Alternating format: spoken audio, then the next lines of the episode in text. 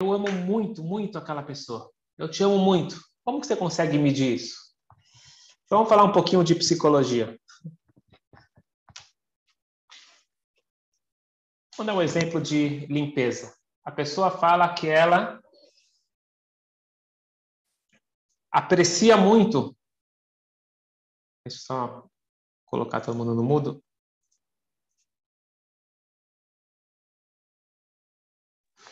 Pronto. A pessoa fala que ela aprecia organização, limpeza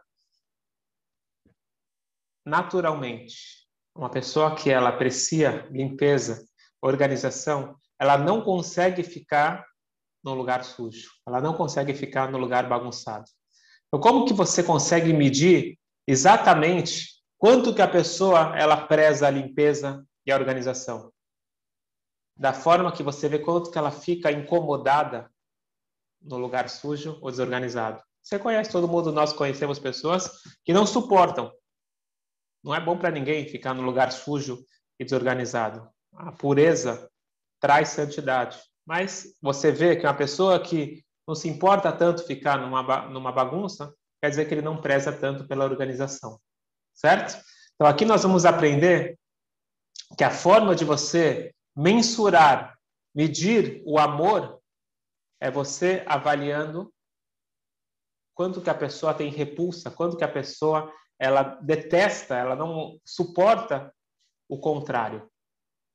Vamos pegar no exemplo do amor entre as pessoas. Se você tem um conhecido no trabalho e alguém foi e fez uma piada de mau gosto dessa pessoa. Se você é uma pessoa sensível, você fica incomodado e se sente mal por aquela pessoa. Agora, se aquela pessoa não for só um conhecido, for o teu primo, você fica mais incomodado. Mas se aquela pessoa for o teu filho, aí mexe fundo. Por quê? Quanto mais conectada a pessoa está com você, quanto maior o amor, maior a proteção que você quer dar e maior a repulsa por alguém que está querendo prejudicar, machucar, ofender aquela pessoa que você ama.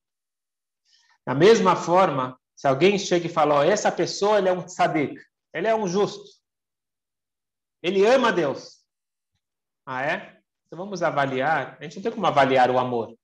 A gente pode avaliar quanto que ele tem repulsa por aquilo que não é divino, aquilo que não é o caminho para a conexão com a Shem.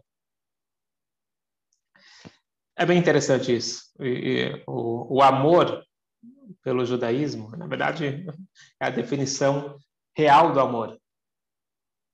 É você amar o próximo você amar o outro e não amar a si mesmo. Tinha um grande Rebbe que uma vez estava ensinando para os alunos, ele perguntou, alguém aqui gosta de peixe? Aí um levantou e falou, Rabino, eu amo peixe. Ah, é? Você ama peixe? Então por que, que você mata ele? Você não ama o peixe coisa nenhuma, você ama a si mesmo. E já que o peixe te traz um gosto bom para a boca, você mata ele e come. Não é amor ao peixe, é amor próprio. Isso é um, um, um título à parte para falar sobre casamento, relacionamentos, mas no nosso caso, o nosso foco hoje é amor a Deus. Amor a Deus significa amar a Deus e não amor próprio. Portanto, isso é só para a gente entender que nós não somos sadikim. Só para a gente colocar, cair na real, lembrar que nós não somos aquele justo, aquele homem perfeito que tem aquele grande amor por Deus. Porque no final das contas, você vai colocar na nossa frente uma boa comida, eu vou estar lá entusiasmado com a comida. Não tem nada de errado comer, pelo contrário, eu tenho que comer bem. Se a comida está bem preparada, a comida caché, a comida apta, saudável, eu tenho que comer bem e faz parte eu cuidar do meu corpo e ser saudável. Mas quando minha ênfase toda é se o bife está bem passado, mal passado, toda, toda a minha preocupação é do gosto da minha boca, isso mostra que eu não estou conectado com algo mais elevado. Então, isso é uma forma de eu medir aonde está a minha conexão, em que grau está meu, meu grau de conexão com a Shem. Vamos falar agora sobre ambição. Falamos sobre amor, vamos falar sobre ambição. Quem sabe que a ambição é a mola da vida. Se eu não tenho um objetivo, algum, alguma meta, eu não saio do lugar. Por que, que eu vou me esforçar? Por que, que eu levanto de manhã? Eu tenho que ter alguma motivação. A minha pergunta é: será que é bom ter metas elevadas ou metas baixas? Qual é a expectativa que você tem que ter de si mesmo ou do seu filho? Qual é a meta que eu devo delinear para a minha empresa, para a minha vida e assim por diante? Ter uma meta muito elevada, por um lado, é maravilhoso, porque isso instiga um crescimento. A pessoa vai começar a treinar para correr. Você fala, teu objetivo é chegar na maratona. Então ele sabe que tem um objetivo muito muito alto, muito longe, mas eu vou estar toda hora treinando para chegar lá. Qual que é o problema? Se você fala que teu objetivo é correr uma maratona, você nem começa com a meia maratona. Eu quero chegar na maratona. Depois que você treinar alguns dias, você vê que está tão longe de lá, você acaba desistindo. Então, talvez seria melhor você fazer uma meta mais baixa.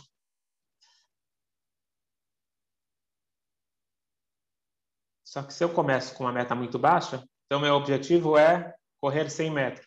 Bom, e aí quando você já correu 100 metros, pronto, ó, quero minha medalha. Óbvio que a gente começa com metas pequenas, mas a gente tem que saber qual que é o objetivo final. Onde você quer chegar no final? Se o final ele é muito baixo, você vai se nivelar por baixo e pronto. Vamos colocar para o teu filho. Qual, qual que é a expectativa que você cria, não que você cria. Como que você motiva teu filho a chegar em algum lugar? Você vai falar para ele uma meta baixa ou alta? Tem vantagem aqui e vantagem lá. E por isso que o Tânia, ele fala que você precisa dos dois. E como que a gente coloca isso, esses dois juntos? É isso que nós vamos ver agora.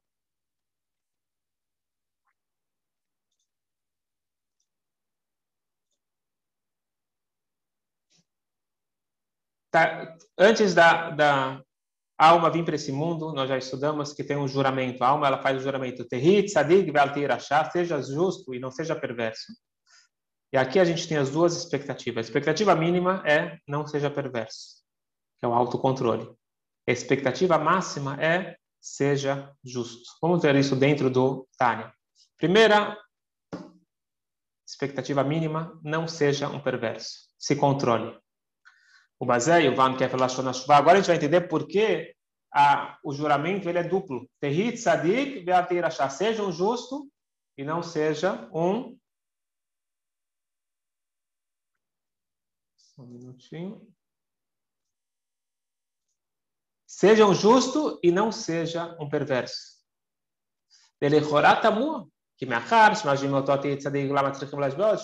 Se você já fez o juramento para ele, seja um tzadik, por que você tem que fazer agora um segundo juramento? Não seja um rachá, não seja um perverso.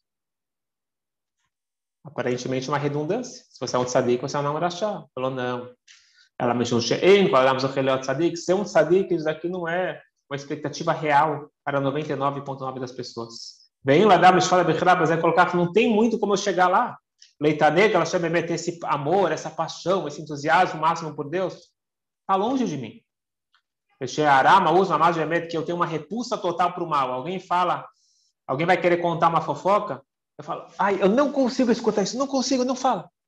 Eu posso fingir, mas eu não vou sentir realmente aquela repulsa. Eu, na verdade, eu quero escutar. Isso é normal, do ser humano normal. O tzadik, ele tem uma repulsa. Você vai falar fofoca? Por favor. É igual você enfiar uma carne não cachar na boca dele. Não? ולכן משביעים שנית על תירשע על כל פנים, שבזה בשעת הבחירה בראשון נתנה לכל אדם, לשאול ברוח תוותו, שבלבד לכל ג'טרoi. Por isso, o juramento ele é duplo. Você não consegue ser um tzadik, cria essa expectativa alta. A gente quer expectativas altas porque a gente sabe da importância de você mirar alto e com isso pelo menos você vai chegar no teu máximo. Mas ao mesmo tempo, lembre do mínimo. A linha vermelha você não pode passar. O mínimo é autocontrole. Não ser um rachá, um perverso, nem mesmo por um instante. Tanto se afastando do mal, tanto fazendo o bem. Então, o que quer dizer fazer o bem? Tov, fazer o bem é estudar a Torá. Kulam. O que é fazer o bem? Fazer o bem é estudar a Torá. Todo o tempo livre, quem não escutou pode escutar a aula de ontem, é justamente nos mostrando que a nossa ocupação, a nossa vida é a Torá.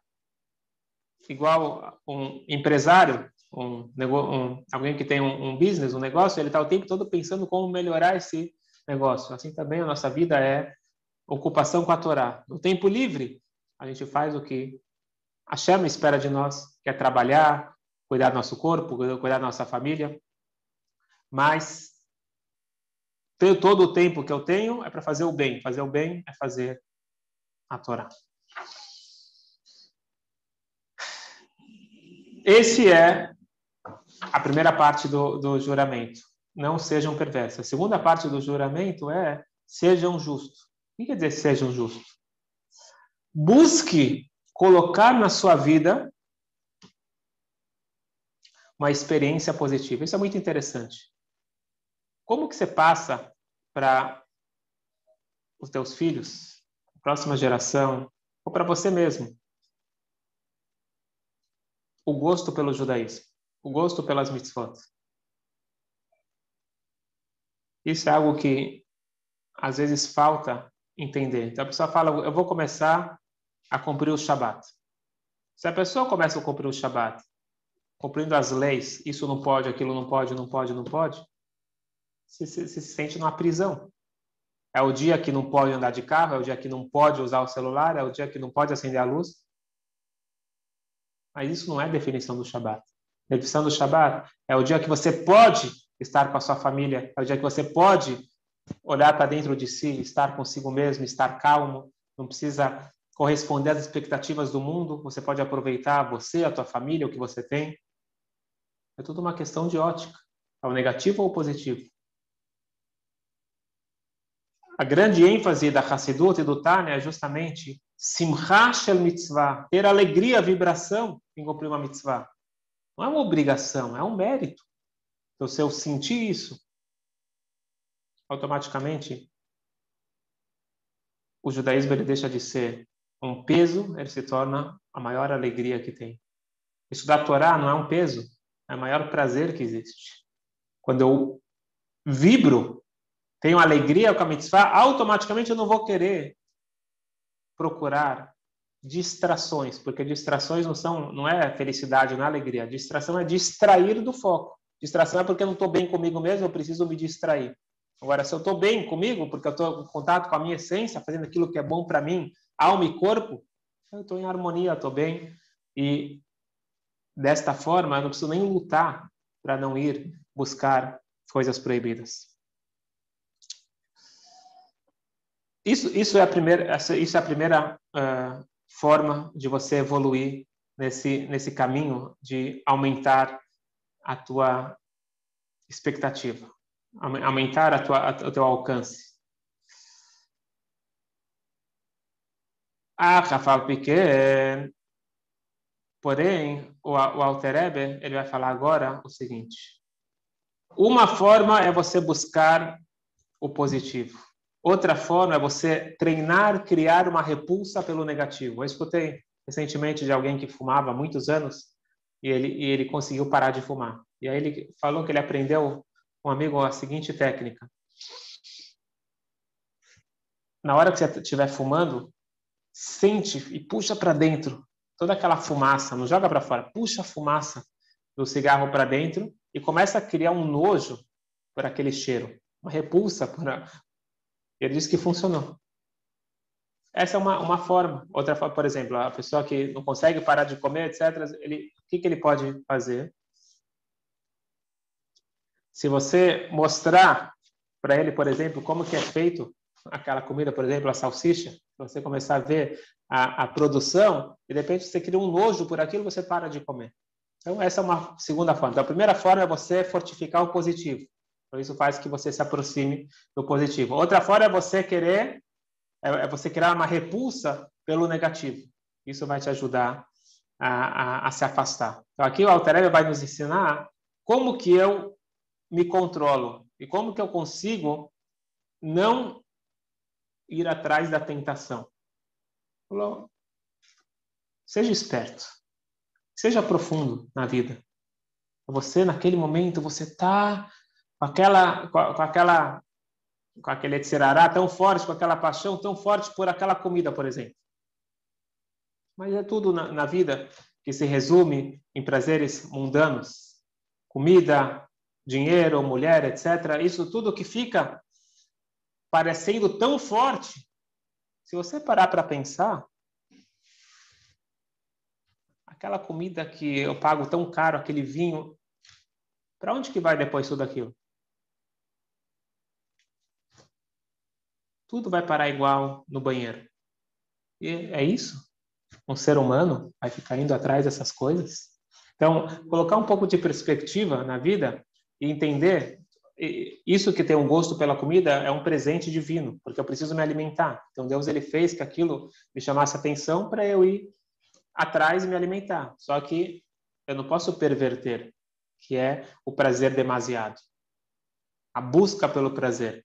Isso que o Alter vai nos ensinar na prática, como fazer no dia a dia.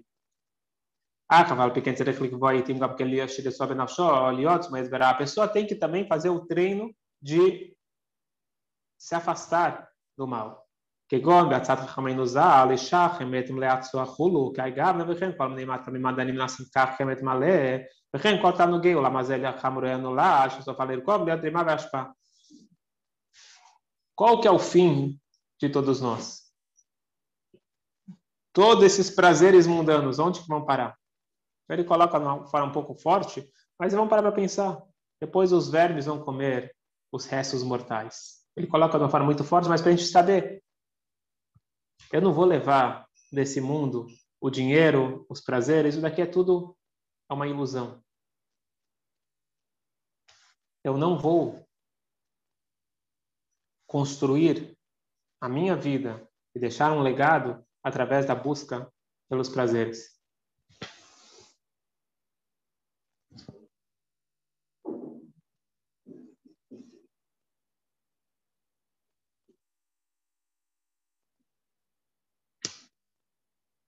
Estão me escutando? Espero que sim. Portanto, esse foco ele é muito importante. Acredito que se você uh, o Talmud ele fala que se você não consegue de jeito nenhum controlar teu Yetzirah, dá várias técnicas. Vai para vai para a sinagoga, estuda a Torá. Se não consegue de jeito nenhum, lembra da morte. E para e pense. Você acha que o que você gostaria que falassem no, no discurso fúnebre? essa pessoa ele sabia comer bem. Ele pegava um bife. É isso que você quer escutar? Com certeza não. Então diz o Talmud, pare e pensa. Faça agora o que você queira que você seja lembrado. Então esse primeiro passo é você se afastar do, do, do mal, criando essa repulsa e criando o entusiasmo e a vibração pelo positivo. Escutei uma vez de pais que estavam muito preocupados que o filho acabou se envolvendo com uma moça que não era para ele. Eles foram procurar o Rebbe de Lelov. Falaram, Rebbe, por favor, você é a única salvação, nosso filho não quer escutar a gente. Fala para ele que ele não pode casar com essa moça. O rapaz foi até, foi até o, o Rebbe. O Rebbe conversou com ele. Quando o rapaz voltou para casa, e aí, o que, que o Rebbe te falou? Sobre, sobre o teu casamento? não tocou no assunto, não falou nada. Eles ficaram muito frustrados, foram até o Rebbe e falaram, Rebbe, que história é essa? A gente, era explicamos que era a última salvação e o senhor não... não, não... O Rebbe falou, me fala uma coisa, o que, que ele falou sobre mim? Ele falou que ele admirou muito, gostou muito do senhor. Ah, então está resolvido. E assim foi. Ele, depois de um tempo, acabou aquele relacionamento. Qual é a explicação para isso? Se você ama o tzadik, automaticamente você vai sentir uma repulsa por aquilo que é proibido. No momento que você tem aquela conexão máxima com o bom, você não quer o mal. Na hora que você apreciar uma comida saudável, você não vai querer a comida não saudável. E assim por diante. Na hora que você vai apreciar um estilo de vida saudável, você não vai querer fumar, que sabe que aquilo faz mal para você. É lógico que tudo é um processo, nós não somos anjos. É todo um processo. Mas esse caminho é, um caminho é você ficar focando como faz mal para você.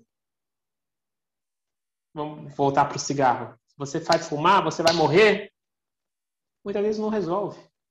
Então, vou focar no positivo. Mostra como que é bom ter uma vida de qualidade. Então, a gente precisa trabalhar esses dois lados. Agora a gente chega para o terceiro passo.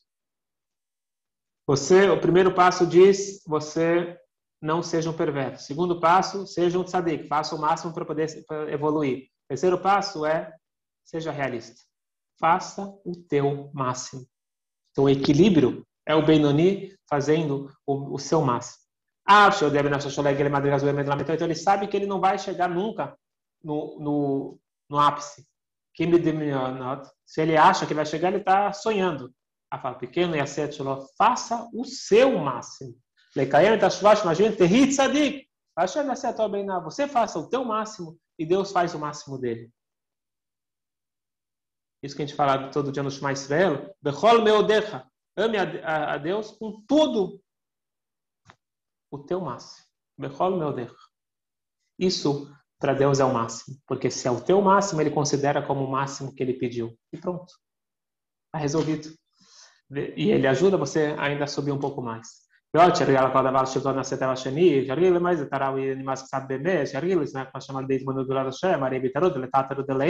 é Arealá, é é Ele fala uma coisa muito interessante aqui, não é o tema de hoje, a questão de reencarnação, de gravidez de almas, mas ele fala sobre isso, ele fala, se você se esforçar muito e Deus ele vê a tua boa intenção, quem sabe ele te dá um presente. Te joga uma faísca, impregna uma faísca de um tzadik dentro de você e você ganha um upgrade. Isso é possível em momentos diferentes da alma, da vida, você receber uma impregnação e um upgrade de Neshama. Isso, faça o teu esforço e quem sabe você ganha esse. Mas não é por isso que a gente faz. Mas quem sabe você ganha também esse presente. Mas o importante que ele fala aqui é o seguinte, que o treino, erguê-lo na seteva, o treino ele torna uma segunda natureza. Então é o treino. Treinar a ter essa, essa reflexão quando necessária. O que, que eu sou? O que, que é? é? Parece esse prazer tão grande. Será que eu preciso disso para minha vida? E você consegue se, se controlar. Nem o Rabino Shele falou no, na questão dos vícios. Falou que se você consegue segurar aqueles primeiros minutos, depois você já venceu. Porque é assim que é o Yetzirará. Os primeiros minutos ele, ele, ele tem domínio, mas eventualmente quando você desperta a tua alma divina, você, você bota ele para fora e fala, você é um bobo, você está achando que eu sou tolo de seguir os teus conselhos? E o mais importante de tudo é a simcha, a alegria. Porque a alegria é o que me, que me leva para cima. Por quê? Que a nossa relação com Deus é moeda por moeda. Quando eu me alegro aqui embaixo, isso abre os canais lá de cima, isso vem alegria vem bons fluidos para mim. Ao contrário também, quando eu fecho aqui embaixo, então não é um bom, não é uma, uma boa, não vai ter um bom resultado. Então você vai se alegrar, faça a tua parte. Quem sabe você ganha de presente aquela faísca do tzadik. Vamos trazer isso daqui um pouco para a nossa realidade e com isso a gente vai concluir esse módulo autocontrole, esse curso do autocontrole. Depois a gente continua, se Deus quiser, com outros assuntos interessantes no Tânia. Mas para concluir, aqui é o seguinte: nós, trazendo para a nossa realidade, nós temos quantos níveis? Nós, níveis gerais. Nós falamos que tem o tzadik, o rachá e o benoni. Você tem o tzadik, o, o justo, o perverso e o, e o, intermediário. Mas falamos que dentro de cada um deles, dentro do tzadik tem dois níveis. O tzadik vetovlo, tzadik veralo. Rachá vetovlo, rachá velá. Quem, quem, quem, não lembra pode voltar lá para o início do Tânia. Mas para o nosso contexto aqui é o seguinte: o nível mais alto é o seguinte: todos nós temos dentro de nós esses cinco níveis. Então não adianta pensar, bom, eu tenho que escolher um deles. Não. Todos nós temos dentro esses cinco níveis em diferentes ocasiões. Tem coisas que para mim aquilo não tem pergunta, não tem conversa. Alguém chega e fala para você: vamos Yom Kippur é, passear esquece sinagoga, esquece jejum, esquece tudo e já fazer outra coisa. A maioria das pessoas, está fora de cogitação. Então, nesse nível, ele é um tzadik betóbula, não tem conversa. Não tem, não tem história. Tem um nível mais baixo em outras mitzvot, que a pessoa fala assim, ah, ele já fica meio balançado, mas é, ele, óbvio que ele não vai fazer porque ele é um tzadik, mas ele tem, ele tem um pouquinho daquela vontade, ele não tem aquela repulsa total. O Benoni somos nós, pessoas normais, que temos muita vontade de fazer o errado.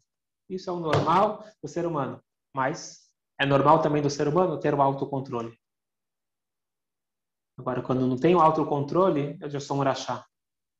O rachá vetovla, o rachá vetovla é o melhor caso, aquele que ele tropeça, mas ele se sente culpado. E acontece com todos nós. Você falou alguma coisa, fez alguma coisa, e logo depois, ai, ai, não deveria ter feito aquilo. Então, ele tem um remorso, ele faz a chuva. O pior nível é eu não percebo, para mim, para mim é permitido, não, tem, não tenho é, sentimento e receio nenhum. Todos nós também temos coisas que a gente colocou na nossa cabeça. A gente tem essa imaginação, ah, isso daqui, não, isso daqui não é importante. Não, isso daqui não, problema nenhum. Nós precisamos ver, fazer uma autoanálise. Aonde eu estou, aonde eu posso chegar e qual que é o verdadeiro objetivo. O treino para a vida é busque evoluir sempre. Sem culpa, culpa não é um sentimento judaico, e o sentimento judaico é alegria e motivação. Busque sempre crescer. Fique feliz aonde você está, não fique se culpando que você deveria ser mais, mas ao mesmo tempo busque evoluir e busque crescer cada dia na sua vida. Com isso, nós concluímos esse módulo, o módulo do autocontrole.